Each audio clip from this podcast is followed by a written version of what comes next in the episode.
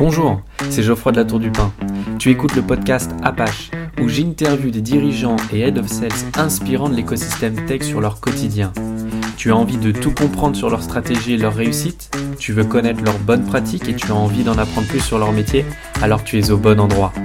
Apache, le podcast qui vous partage les recettes gagnantes pour accélérer votre business. Eh bien, bonjour à tous euh, et bienvenue. Aujourd'hui, je suis avec Hubert Mézin, donc CEO de Turk, qui est notre invité sur Apache. Bonjour Hubert. Bonjour. Merci d'avoir accepté mon invitation. Euh, tu es aujourd'hui le CEO de Turk, une startup spécialisée dans le no-code qui compte aujourd'hui plus de 30 salariés. Mais avant de parler de Turk, j'aimerais que tu puisses très rapidement nous, nous parler de ton parcours. Donc, tu as eu différentes aventures dans le monde de l'investissement et du recrutement. J'ai envie d'en savoir plus. Bah, euh, moi, j'ai eu plusieurs vies. En effet, euh, j'ai commencé ma carrière en créant une première boîte dans les SIRH. Euh, et puis, je suis devenu par la suite chasseur de tête pour différents cabinets anglo-saxons. avant de revenir à mes premiers amours de, direction des, des RH et des opérations pour différentes startups avant de, de créer Turk. D'accord. Donc voilà, j'ai eu un parcours semé entre les RH et les opérations tout au long de ma carrière. ok. Et tu as eu des éléments qui ont, qui ont été, je dirais, marquants sur ton parcours professionnel? Ouais, bah alors des éléments marquants, j'allais dire, chaque aventure est, forcément apporte quelque chose à sa carrière. Hein. je dirais que moi, j'ai eu la chance de, côtoyer des startups qui ont été euh, à l'époque, comme Hoist, euh, des, des startups qui ont été en hyper croissance. Euh, D'accord. Donc, qui ont grandi très vite, où il fallait être très réactif, aussi bien en termes de people que en termes d'outils et de structure.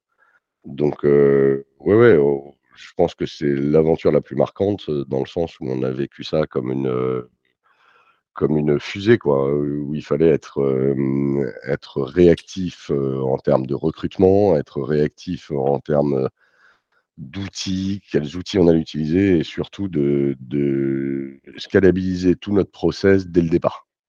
D'accord. Ok. Et, et après ces expériences-là, tu, tu, me diras comment, comment est venu au monde Turk? Comment tu, comment tu l'as vu?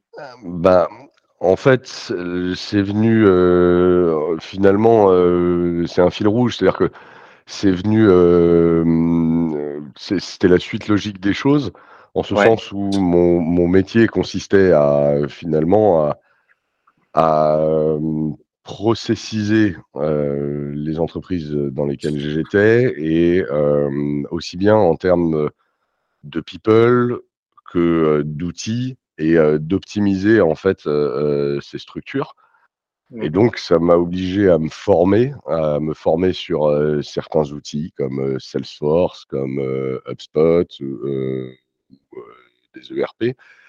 Et, et donc, bah, très vite, cette connaissance, cette expertise, elle a intéressé finalement d'autres entreprises, d'autres startups qui scalaient euh, et, donc, mon téléphone, naturellement, a commencé à sonner euh, en me disant Ouais, Hubert, euh, j'ai su que tu avais installé tel outil chez un tel. comment tu l'as fait? Est-ce que tu peux venir le faire chez moi? Et donc, quand mon téléphone a sonné, je me suis dit Mais en fait, il y a, quelque chose à faire. Aujourd'hui, les, les startups, j'allais dire, le, le, constat que je faisais de ça, c'était les startups sont dans une situation où elles ont besoin d'installer des outils, elles ont besoin de se structurer, et que aujourd'hui, les seuls intégrateurs auxquels elles peuvent faire appel sont euh, soit des gros type Devoteam, Accenture et autres, euh, soit des indépendants. Mais il n'existait pas une start-up spécialisée euh, sur toute cette gamme d'outils no-code. et, et finalement, eh bien, c'est le créneau que, sur lequel on est allé. Quoi. D'accord, ok. Donc en gros, ça, ça a fait un espèce d'effet boule de neige, quoi. Euh, tu, as, tu as été appelé une fois, puis deux fois, puis trois fois, et puis après, c'est, tu, as, tu as mis au monde Turn, quoi.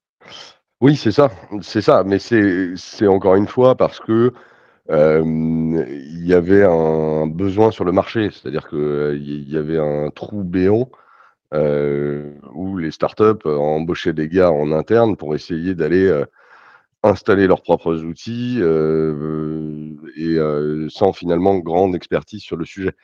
Donc, donc aujourd'hui, proposer un intégrateur spécialisé dans ces outils-là, ça faisait vraiment sens. Quoi. Ok, très bien.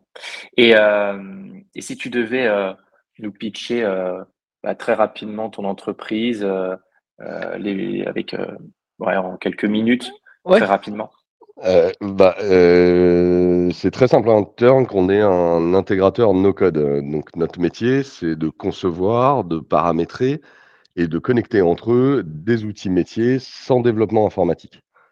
Euh, donc, on fait ça aujourd'hui chez Turn, on fait ça sur trois domaines d'activité. On fait ça sur la partie web et web design. Donc, on refond les sites internet, on les connecte à des outils market on fait ça sur la partie intégration, donc que ce soit des outils CRM à destination des commerciaux ou ERP pour tout ce qui est facturation.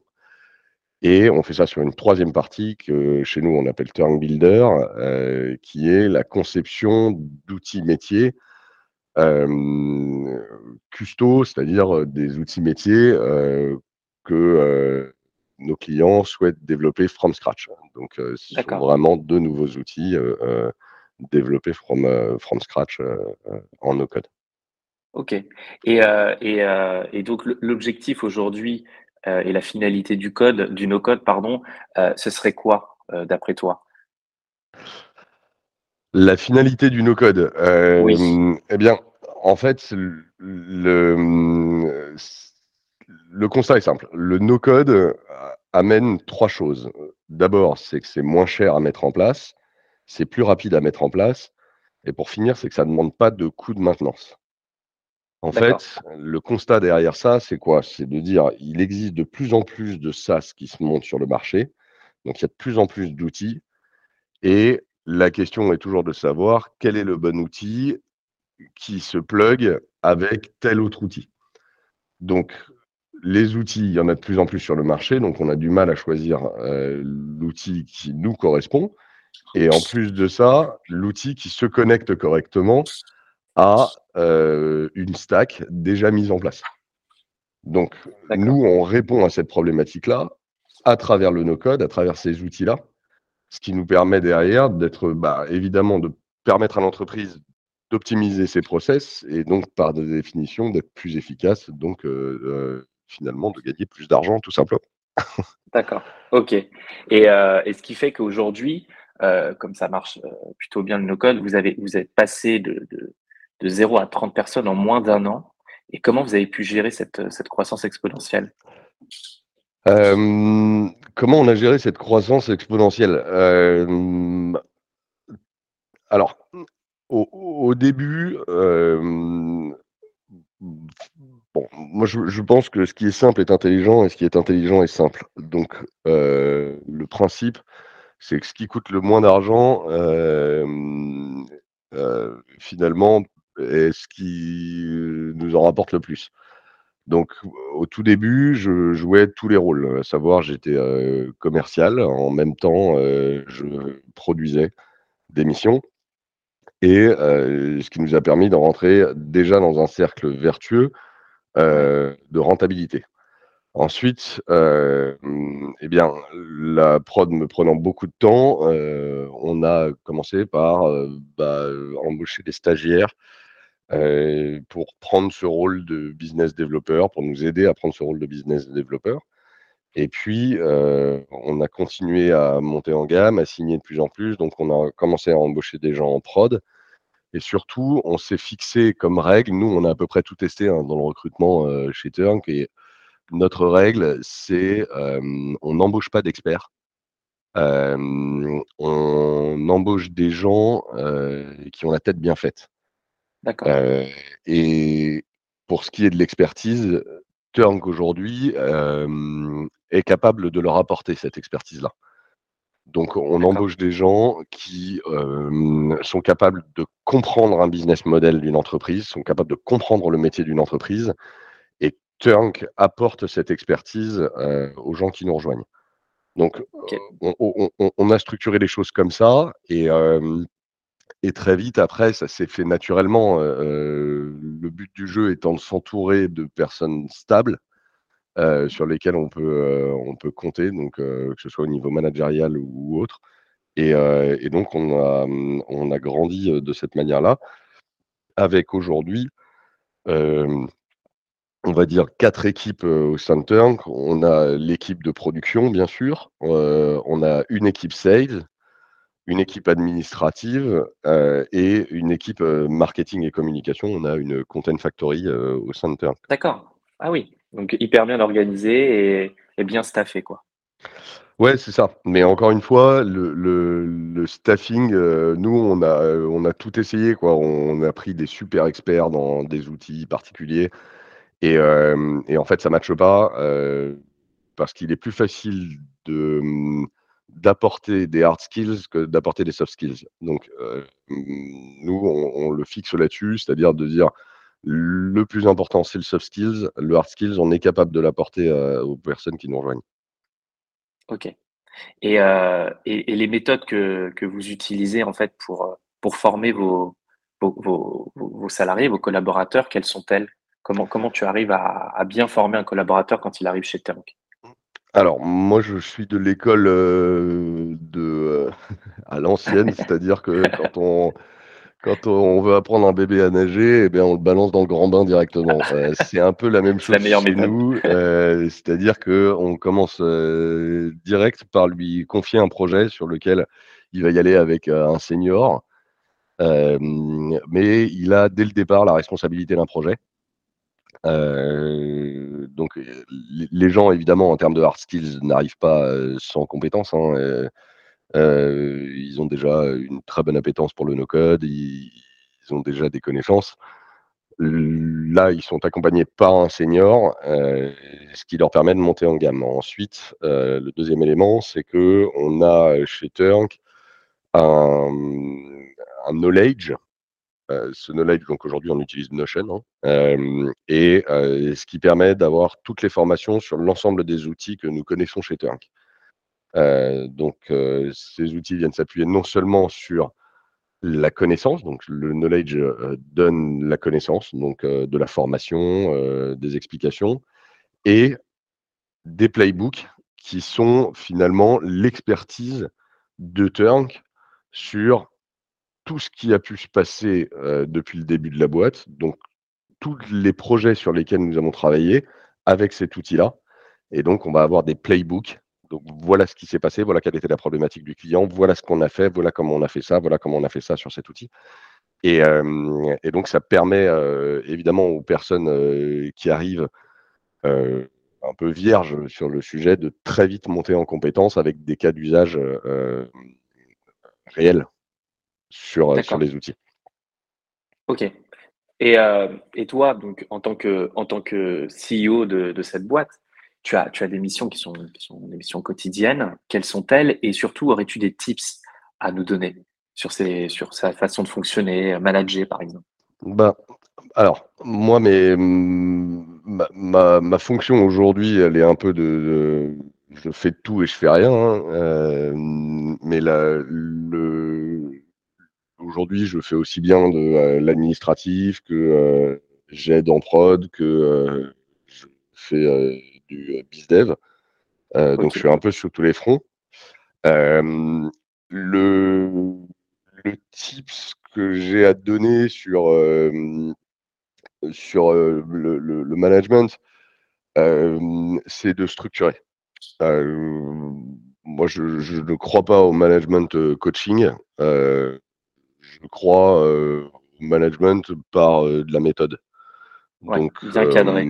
si on cadre, si on donne des objectifs qui sont très clairs, des objectifs simples, hein, il n'y a pas besoin d'aller chercher midi à 14h avec, comme je le vois dans certaines boîtes, des commissions qui sont incalculables, pour les, notamment pour les commerciaux.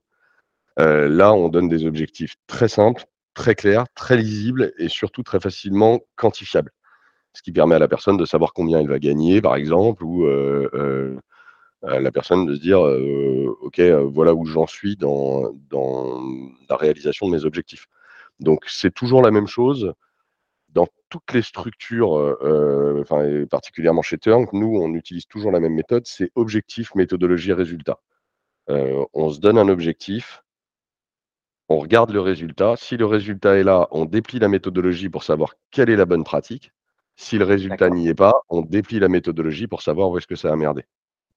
Ok, donc toujours dans l'analyse et dans, dans essayer de comprendre un peu ce qui ne va, ce qui ne va pas, et rebondir très rapidement, quoi. Exactement. Ok. Et, euh, et vous avez une culture sales euh, chez Tunk ou pas? Ouais, ouais, ouais, Nous, on a une culture très, très sales. Alors, euh, notre, culture, je, veux dire plus que sales, c'est une culture business. C'est-à-dire que, quel que soit le métier chez Tunk, tout le monde doit être capable de pitcher Tunk et quel que soit le poste.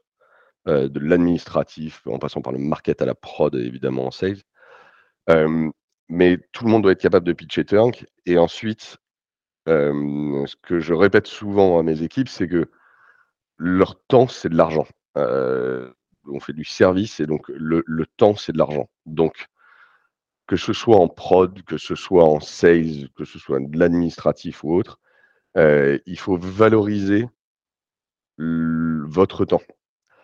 Donc, partant de ce principe-là, on ne fait aucune action qui est une action à euh, faible valeur ajoutée.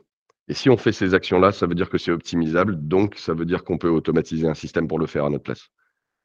D'accord. Ok. Et, euh, et, cette organisation que, que, tu as au sein de, de vos équipes, on appelle ça l'organisation commerciale. Euh, comment, comment, comment, quels sont les, les, outils, les missions, les KPI Est-ce que tu pourrais nous éclairer là-dessus? Tu veux dire pour, le, pour la partie sales? Oui, pour la partie sales, exactement.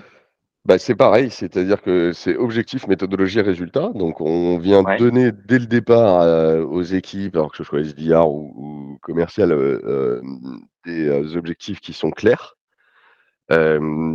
qui amènent bah, des, à des primes, hein, enfin des, des invariables, quoi, et qui sont très facilement calculables.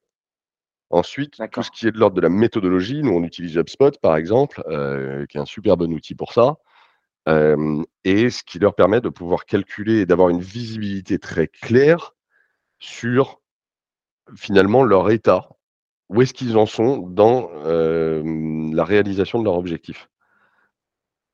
Par-delà, moi, ça me permet à moi et au manager et au DIRCO de, d'avoir les KPIs nécessaires pour pouvoir jauger en termes macro, c'est-à-dire de l'état de santé de la boîte, euh, en termes sales, et d'autre part, euh, plus micro, de voir tout de suite si un sales chez nous a des difficultés sur un point, a euh, besoin d'aide pour réussir à transformer. Donc, on, a tout de suite cette analyse-là.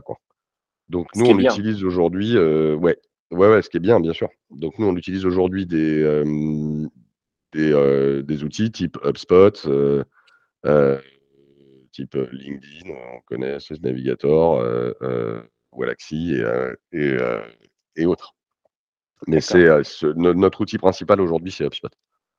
D'accord, ok. Et, donc ma question suivante, c'était sur quel type d'outil vous êtes spécialisé? Donc je ne je, sais pas si tu as un outil sur lequel tu voudrais peut-être nous parler. Nous, notre spécialisation, enfin, encore une fois, notre spécialisation, c'est le no-code. Euh, là où on a évidemment euh, des expertises euh, toutes particulières, je dirais, c'est sur la partie CRM et sur les parties, j'allais dire, c'est les deux plus gros du marché, Salesforce et, et, HubSpot. Là où on se différencie très grandement des intégrateurs classiques, c'est que on ne fait pas de custo sur ces outils-là et on utilise les features de Salesforce, euh, en enfin de Salesforce ou de HubSpot, euh, en no-code pour, pour eh bien, finalement proposer à l'entreprise le meilleur process avec les meilleurs outils et les meilleures automatisations. Pourquoi on utilise ça? C'est que si on ne fait pas de custos, ça permet d'avoir une maintenance très simple et très structurée pour l'entreprise. Et, c'est surtout derrière, l'entreprise n'a pas besoin de d'IDEV pour maintenir son, son process en place. Quoi. Ok, et donc elle, sera tranquille pour le faire et elle n'aura pas besoin de, de, faire appel à, à quelqu'un. quoi. Et, ok, et, et, comme toute startup qui a, qui a commencé, comme la tienne d'ailleurs, vous avez, vous avez fait comment pour trouver vos premiers clients? Ça, je pense que c'est assez intéressant. Comment tu Alors, fait? Il y a deux choses. La première, c'est, euh, j'allais dire, le fait d'avoir installé déjà des choses chez certains clients ont fait que mon téléphone a sonné, donc c'était plutôt de l'inbound. Euh, ensuite, bien sûr qu'on on a fait de l'outbound. Euh, comment on est allé chercher? Eh bien, on est allé prospecter sur LinkedIn, bêtement et méchamment. Et la seconde chose, c'est qu'on a beaucoup investi dès le départ sur de la content factory. C'est-à-dire qu'on a tout de suite parlé à, des, à nos pairs, en fait, aux gens qui connaissaient les outils, particulièrement CRM et, et, et Market, afin de tout de suite nous imposer dans ce milieu-là. Et ça, ça a permis très vite de hum, générer de la connaissance et euh, susciter l'intérêt de euh, différents prospects. Après, le dernier point qui nous a permis de faire beaucoup de business très vite, euh, c'est la recommandation. très vite, on s'est imposé sur la recommandation et donc de dire à nos clients, vous devez nous faire connaître c'est l'un de vos rôles. Le bouche à oreille. Et donc, on a utilisé nos clients comme facilitateurs de business pour nous, euh, afin de, bah, de, pouvoir générer du business plus facilement. Quoi. Oui, en, puis en réalité, qui de mieux placé que vos clients pour parler de vous. Quoi. Ouais, tout à fait. tout à fait. Ouais, c'est clair. Et les, et les ambitions pour Turk pour les prochains mois? Eh bien, les ambitions, euh, c'est assez simple. Euh, on a une première ambition, euh, enfin une première ambition. On a un premier, on va dire, premier step qui est en septembre, puisque nous ouvrons un nouveau bureau à Barcelone. Wow. donc, on s'internationalise plus que nous ne le sommes maintenant. c'est une bonne nouvelle, ça. Donc c'est une très bonne nouvelle. et euh, donc ça c'est pour tout début septembre. Et euh, au mois de septembre également, nous ouvrons euh, du coup notre filiale recrutement, qui va être en charge du recrutement de toute la partie sales opérations, opérations au sens large, CRO, donc tous les métiers en fait en charge de des outils internes, de la stack interne, euh, afin de pouvoir sortir les bons KPIs. Et euh, notre cabinet euh, ouvre mi, enfin je dis cabinet, c'est vraiment notre structure de recrutement qui ouvre mi-septembre. Et, et, plein de choses qui vont ouvrir entre septembre et décembre, mais pour le moment, j'en parle pas. J'attends encore, j'attends encore un peu de temps avant de pouvoir spoiler l'info. Donc en fait, en septembre, Turk va, on va dire, exploser, quoi, hein, avec cette ouverture de, de, de, ce, de, ce pôle à Barcelone et puis peut-être de ce cabinet. C'est, on pourrait dire bah, que septembre va être un mois important pour vous. Euh, septembre va être un mois important et puis après, mais, mais nous, on est assez, euh, encore une fois, on est, on est, euh, ce qui est, ce qui est intelligent est simple et ce qui est simple est intelligent. Donc, on, c'est plutôt, on le fait par opportunisme que que euh, comme quelque chose de très calculé. C'est-à-dire que nous, on, continue de grandir. Euh, la suite logique, euh, comme on a de plus en plus de clients à l'international, c'est de s'internationaliser. Et donc, c'était vraiment la suite logique. Et, on fonde évidemment beaucoup d'espoir sur, sur ce nouveau bureau. Ok, bah, génial. Et tu aurais un dernier conseil pour les sales de la tech à nous donner? Pour les sales de la tech, ouais, euh, ouais, bien sûr. Je pense que ce qui fait un très bon sales, euh, c'est quelqu'un qui comprend le hum, business dans lequel il travaille. je vois trop de sales aujourd'hui qui appellent simplement pour des outils SaaS juste pour vendre un produit. et je vois pas assez de personnes qui essayent de comprendre les problématiques des clients avant de leur proposer le produit. Donc, si j'ai un conseil, c'est vraiment de comprendre d'abord la problématique du client, s'intéresser au client avant de lui proposer le produit. Ok, bah c'est un très bon conseil. Eh bien, écoute, un grand merci à, toi, Hubert, pour cet échange. Merci, euh, merci à toi, en tous les cas. Un pour cet échange constructif. Et merci de nous avoir surtout partagé les méthodes et bonnes pratiques pour permettre à ceux qui nous écoutent d'accélérer leur business. Si le format vous plaît, dites-le nous en commentaire. N'oubliez pas de vous abonner à notre page Tribu sur LinkedIn et à notre podcast pour être au courant des dernières news. Quant à moi, je vous souhaite une belle journée ou soirée et je vous retrouve prochainement pour un nouvel épisode d'Apache. À très bientôt.